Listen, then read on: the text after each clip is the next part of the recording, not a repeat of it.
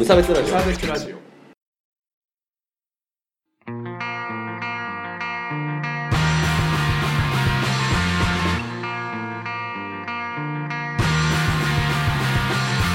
鈴木一軸です。無差別ラジオです。始まります。よろしくお願いします。はい。このラジオは無差別な世界を作るため鈴木と川村が世の中の不条理を無差別に切ったり話をややこしくしたりするラジオです。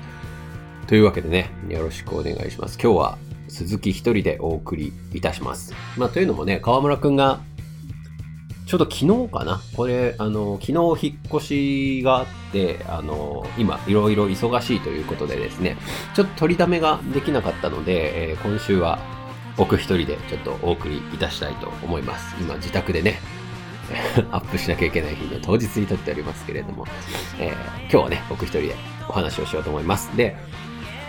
何をね、お話ししようかなと思ったんだけど、えーいつも一人でやるときは、総裁関連のやつを最近は話してたんですけれども、この前ね、ちょうど総裁業の話もしちゃったので、まあ一人でもね、あの、変わらない話って何かなって考えたんですけど、じゃあもう普段より、あの、こう数倍ね、ややこしい話をしちゃって、ややこしい話だとね、河村くんほら、あの、いてもいなくてもみたいなリアクションになっちゃうので、じゃあせっかくだしそういうね、ね川村くんのリアクションが悪いであろうというお話を、えー今日ね、しちゃおうかなというふうに思っておりますので、よろしくお願いします。というわけで、川村くんが嫌いなお話といえば下ネタか、ややこしい話、まあややこしいというか、えーお金の話ということでね、えー下ネタはまた今度川村くんを巻き込んでね、やりたいと思いますんで、今日はお金の話に、えー引き続いて、またね、前もやったんですけど、ちょっと改めて消費税の話でもちょっとして、社会派ラジオを気取っていこうかなと思います。ね、あの、なので今日はちょっと、あんまり面白くないかもしれないんで。あんまり面白くないかもしれないんで、えーまあ、睡眠導入ラジオとしてね、えー聞いていただければいいのかなとも、え思いますんで、よろしくお願いいたします。というわけで、今日のメインテーマは、もうたくさんだ、えーレック2となります。よろしくお願いいたします。というわけで、えっ、と、前回撮ったのがいつだか忘れちゃったんだけれども、消費増税の話が、えー僕ね、あの時点だと、前回撮った時点だと、この年明けぐらいのタイミングで消費増税再延期か凍結の話が出るかなと思ってたんですけれども、まあ、年明けて2月になってもなかなかそういったお話も出てきてないので、どうやら安倍ちゃんやる気なのかなというところですね。以前ね、あの、なんか消費税関連で、ちょっと、あ、消費税関連というか、えー一回ね、年末、年明け前に、というか、まあ去年の話ですけど、去年の段階で株価がめちゃめちゃ下がったタイミングがあったんですけれども、まあその時にね、下げ幅としては、リーマンショッククラスの、えー株価の下げがありました。日経平均のね、下げがあったので、そこで何かアクションあるかなと思ったんだけど、特段何もしないでも、なんかホイホイっとこう、あの、株価も回復してしまって 回復してしまってという言い方をするけどね、あの、消費増税等再延期っていうのはなかなかないような雰囲気が、出てきてしまっておりますが、えー相変わらずね、僕のスタンスとしては、えー消費増税は反対なんですけれども、まあ、詳しいお話はね、えー以前した話でも聞いてくれればと思うんですけれども、改めて警鐘を鳴らしていきたい、えー 消費税が増えるとまずいですよという話を今日はね、ややこしく、ややこしいというか、単純に硬い話をこうしてまいりますので、えー聞いていってください。えっ、と、まあ、まず復習なんですけど、まあ、なんで、まあ、この前もちょっと話しましたけど、なんでそもそも消費増税をしなくちゃいけないのかというのは、じゃあまあお金が足りないからですという話ですよね。この前ね、うちの職場の偉い人にも聞いたんですけど、消費増税やめた方がいいんじゃないですかねみたいな話をちょっとしたら、なんか、いや、じゃあ、そんなことしたらお前らの世代借金で大変になるぞみたいなことをね、あの、言うんですけど、まあ、それ間違いなんですけど、まあ、あんまりね、偉い人だからあんま言わなかったけどさ、あの、聞かないタイプの人だからね。まあ、お金が足りないからですよ。えーお金が足りないので、増税をしなくちゃいけません。まあ僕はそこの時点でまず反対なんですけども、あの、それはね、国債を発行して、えーそれを日本銀行が買い取れば全く同じ話っていうのが、まあ僕の基本的に信じている、あの、お話なんだけれどもね。まあ詳細は松尾忠さんの本とか読むといいと思うんですけど、まあその状況ですと。で、じゃあなぜ消費増税じゃなきゃいけないのか。まあね、みんな大企業とかね、嫌いでしょ？法人税をね、もうちょっと取った方がいいんじゃないかとか、まあいろいろなお話があると思う。所得税をね、もっと取ったらいいんじゃないのっていう話があるんだけれども、じゃあなぜ消費税なのかと。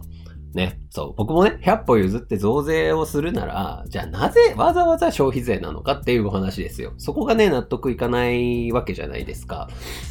じゃあなぜかと。これね、財務省のホームページにね、えー、書いてあるんですよね。まあ、財務省のホームページ、ま、ちょっと見に行きますけども、えー、消費税の引き上げの理由と、まあ、消費税財務省なんて、あの、検索してもらうとね、消費税引き上げの理由っていうページが出てくるんで、みんなもね、見てもらいたいんだけど、なぜ所得税法人税ではなく消費税の引き上げを行うのでしょうか？で、まあ、いろいろグラフとかね、あの、出てるんですけど、要は、消費税は安定してますよっていうことなんですよね。不景気の時があったりとか、えー、があっても、なかなか減らないのが消費税ですよということなんですよね。あのー、グラフが出てるんですけど、まあ、例えば所得税とかは景気が悪いぞっていう風になった時は、どうしても税収が減ってしまう。で、法人税なんかも景気が悪いぞっていう時は、えー、すごい減ってしまう。で、逆に安定しているのは、まあ、消費税、それからタバコ税、それから酒税、相続税なんていうところが、まあ、安定しているわけですよね。なので、こう安定した税収を得ることによって、こう将来的な見通しを取りやすくすると。不景気の時でも、あの、同じように税収を安定させるために消費税を、え、必要とするんですよ。というふうに、財務省には、のホームページには書いてあります。バカかと。バカかというお話ですよ。ね。あの、ここんな、こんなんでいいのか？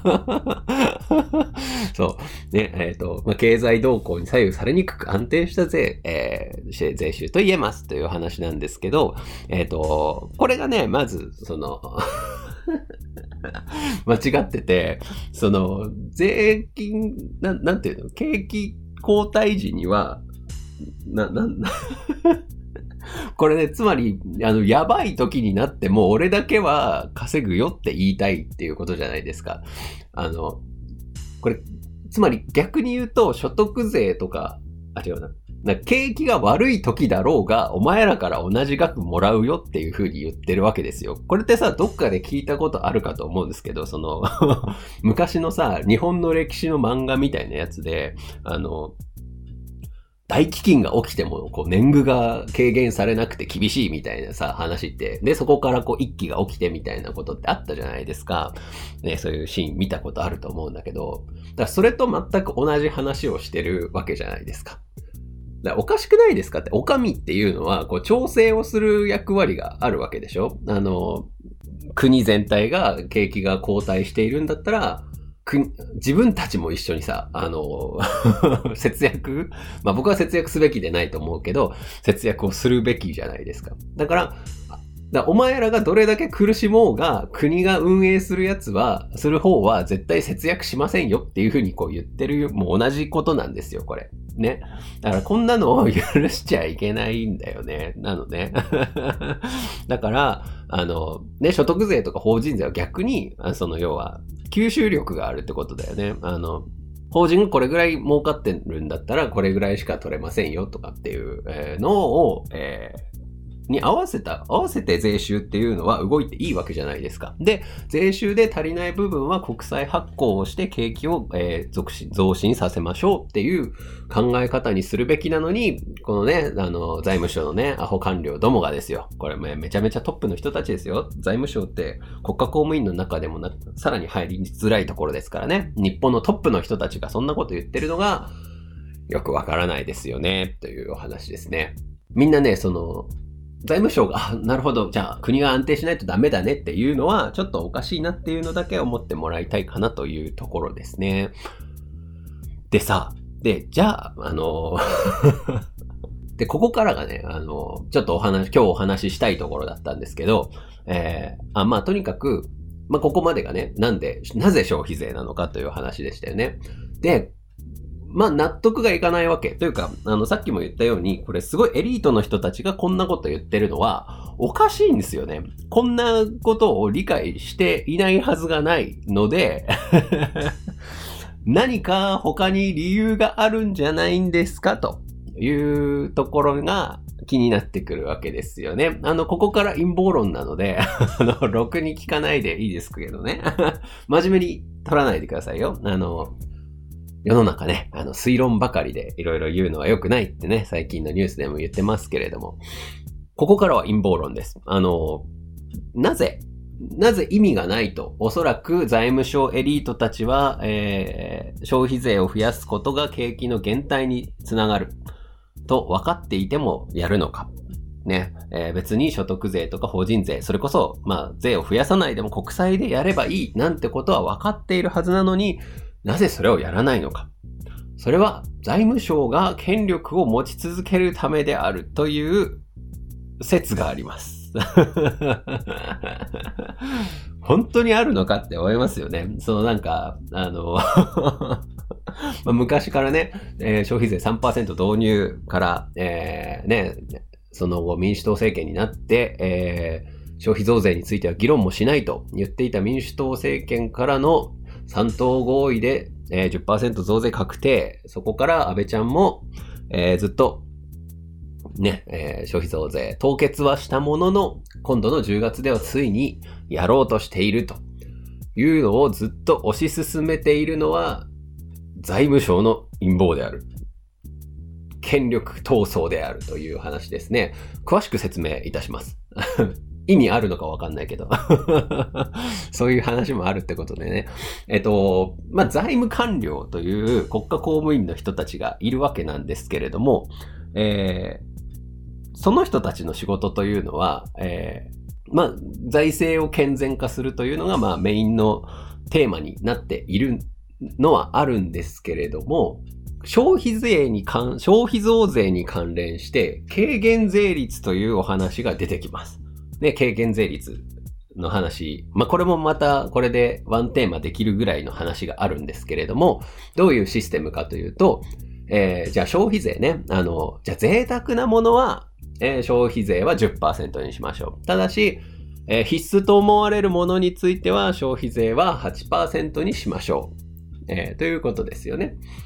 あ8%のままにしましょう。ということですよね。それが軽減して、まあ、必須なものね、えー、必須なものは、えー、軽減してあげて、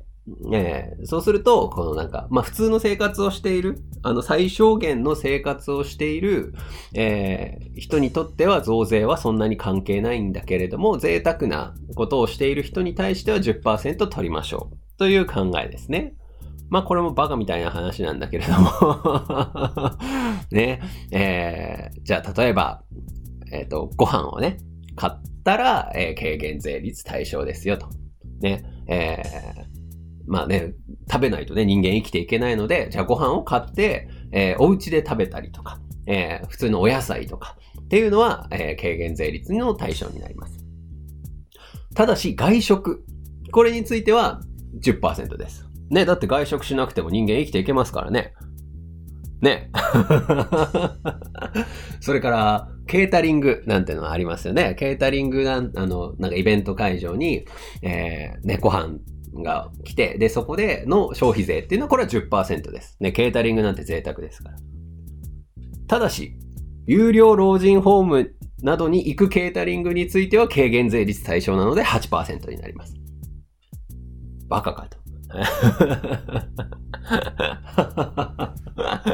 はい。それから、医薬品、医学、医薬部外品ですね。医薬部外品については、これは軽減税率になりません。ね、贅沢ですから。薬は贅沢ですから。はい、えー、それから、えー、新聞。これね、あの、これだけでお話できますけど、新聞ですね。週に2回以上発行される新聞というのは、軽減税率の対象になります。なんでだという話ですよね。一般社会的事実を掲載する週2回以上発行されるもの。これを新聞と呼び、これは軽減税率8%になります。どう思いますか？ね。ね、つまりこの軽減税率がミソなわけですよね。あの、財務省、まあ、これが陰謀論っていう話なんだけども、財務省官僚が、じゃあ、例えばね、あの、まあ、飲食業界の人に対して、おこれちょっと8%にしてもらえる？んだよこっちにいいようにやってくれたら、8%にオタクの業界してあげないこともないですよっていう風に言ってるんじゃないんですか？っていう話ですよね。新聞なんかもそうですよね。あの、ね、新聞の方に、じゃあね、あの、新聞の人たちなんて政治のね、記事とか取りたいわけじゃないですか。で、なんかこう、まあもちろん、ね、何がしかが、の作戦がね、新聞社からも行われてるんですけど、いや、それ僕たちの一存でお前たちも軽減税率じゃなくて10%にしてあげますけど、して、することもできますけど、そんなこと言っていいの？っていう圧力になりかねないわけですよね。You know? そういうことなんですよね。まあ、これ僕は言い過ぎかなと思うんだけど、あの、要は消費税を対象にする品目を国が選んでしまうということが非常に大きな問題であって、じゃあそれを決めるのは国税庁とか、えー、財務省とか、えー、そういった国家公務員の、えー、人たちですよということ。ということは、国民に何が必須なのかを決めたいという権力欲なのかは知らんが まあ実際ね、何、その業界に与えるインパクトっていうのはすごい大きいわけですよね。ここで何が必要とか、生きていくためにこれは必要、これは不必要っていうものが国に決められるという、国が決めたがっているという陰謀論でございますね。とはいえ、あの、実際にそれは僕としても、あの、すごく大きな問題だと思っていて、あの、だってね、何が必要かどうかっていうのを国が決めてしまうという状況は、それこそ、まずい状況なんじゃないですか。あの、いわゆる、ね、あの、左巻きの人というか、えー、自由主義者、リベラリストにとっては、これが一番、これね、あの、何よりもまずいと思うんですけど、どう思いますか？あの、ね、ご飯を食べなきゃいけないのはしゃあないにせよ、その、外食で、じゃあ例えば安く済ませてますけどっていう人ももちろんいるだろうし、えー、そのじゃあ例えば宝石類とかは、えー、生きていく。まあもちろん絶対これはね、軽減税率に入らないとされてますけど、宝石を身近に置いていないと死ぬほど苦しいっていう思いをする人がいるわけじゃないですか。まあじゃあ、あとは、まあ例えば芸術とかもね、芸術とかが、まあ音楽とか、まあそういったものも、えー、必須だと。生きていくのに必須であるという人間がいるっていう話じゃないですか。ね。なので、それを、な、なんて言うんだろう、それを国に決めさせるっていうのは、あの、もうちょっと騒いでいい話なんじゃないかなというふうに思うわけなんですよね。まあ、単純にね、そのリベラルという考え方では、あの、もっと国民にお金を配りなさいというのがね、そもそもの、いわゆる左派の考え方ですけど、そうじゃなくて、まあ、共同体主義から自由主義に移っていくためにっていうところでも、この消費税の増税っていうのは非常に共同体主義的であるというか、お上が決めたことを推し進めていきましょうという話になっちゃってしまってるという感じがするわけですよね。なので、もうちょっと、あの、大反対が起きても個人的にはいいのかなというふうに思っております。今のは安倍ちゃんの真似ですけども。まあ、やちょっとややこしい話になっちゃってしまって恐縮なんだけれども、まあ今日言いたかったのは、まあ、あの、陰謀論を紹介して もうちょっとみんなが消費税に興味持ってくれるといいかなっていう話と、えっと、まあ、これはあんまりよろしくないぞというところですよね。で、次の、あの、参議院選挙がありますよね。えっ、と、いつだっけ？まあ、夏頃、ありますので、そこに向けてね、準備をしておきましょうという感じです。政策、見ておきましょう。他の他のというか、まあ、いろんなね、選択肢がこれから出てきますし、衆議院と同時に、衆議院も同時にね、解散して衆参同時の選挙になるというお話もあります。その時に、えー、ぜひ、争点の一個として、消費税というのを見てもらいたいなというのが僕の印象です。ね。まあそうするとね、共産党と自由党しか残んないですけど。いやー、それもね、どうなんすかね。いやー、僕としては、ね、国民民主とか、えー、日本維新の会とか、その辺がね、えー、消費減税を打ち出してね、言ってくれるといいかなと思います。あの、あ、そうだ。今ね、その、今僕が言いましたけど、その消費増税、反対という立場に対し、関しては、えっ、ー、と、今ね、一番多分的を得た話をしているのが、えー、山本太郎さんですよね。まあ、僕あんま好きじゃないんだけど、いや、だってバカみたいじゃん。ねなんか牛、牛歩闘争をしたりとか、そういうなんか、パフォーマンシブなところはあんま好きじゃないというか嫌いなんだけども、えー今ね、経済に関してというか、あの人は、この前のね、国会答弁で、えっ、ー、と、消費増税、凍結では野党はダメだというお話をしてますよね。消費減税であると。ね。あの、どうせこのまま自民党は選挙の直前になって消費税凍結を皆さんに問いますと言って解散してくるであろうと。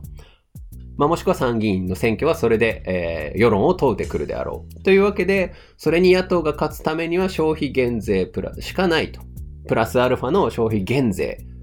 自民党はどうせ凍結で来るので減税で行きましょうというのを主張しているのは今のところ自由党は山本太郎ぐらいなので、経済の答弁については面白いので、ぜひ聞いてみると面白いかなと思います。何が言いたいんだと。まあ、とにかく消費増税は反対であるということは、えー、みんなにね、えー、分かってもらえたらと思います。イェイつまんなかったかな うん。はい。今日はこんなもんでおしまいです。はい。お疲れ様です。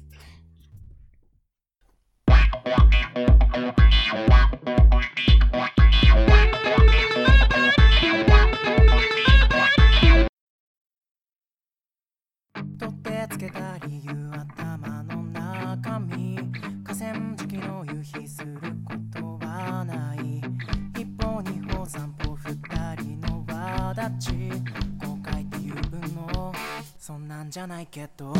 エンディングでございます。お疲れ様でした。はい。というわけで、ここまでたどり着いた人が何人いるだろうかと